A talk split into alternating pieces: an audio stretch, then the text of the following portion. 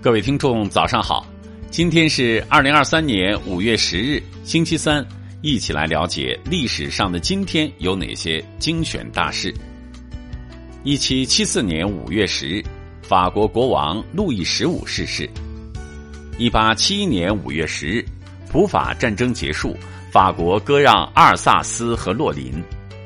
一八八九年五月十日，俄国作家谢德林逝世。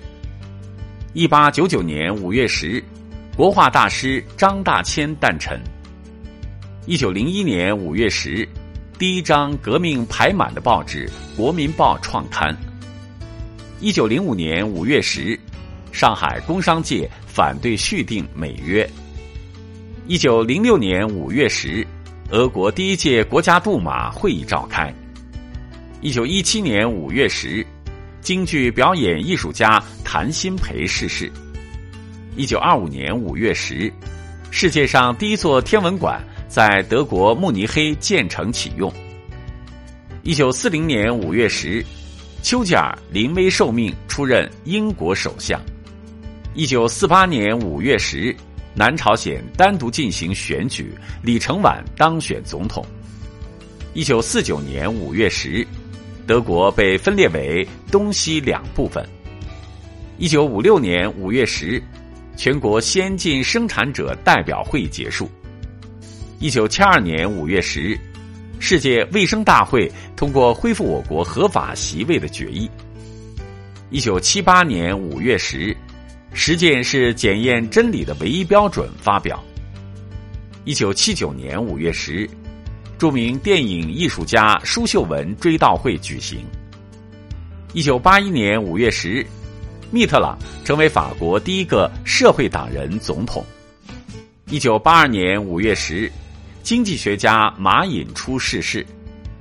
一九八四年五月十日，国务院进一步扩大国营工业企业自主权。一九八五年五月十日。中国成为非洲开发银行集团非非洲地区成员国。一九八八年五月十日，著名文学家沈从文逝世。一九八八年五月十日，我国第一个高新技术产业开发试验区成立。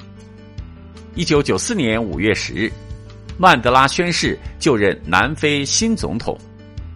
一九九七年五月十日。伊朗东北部发生七点一级地震。二零零六年五月十日，北京上公交车拒绝走后门，新的一卡通 IC 卡正式上岗。二零一七年五月十日，文在寅正式宣誓就任韩国第十九届总统。二零一七年五月十日，中国品牌日。二零一七年五月十日。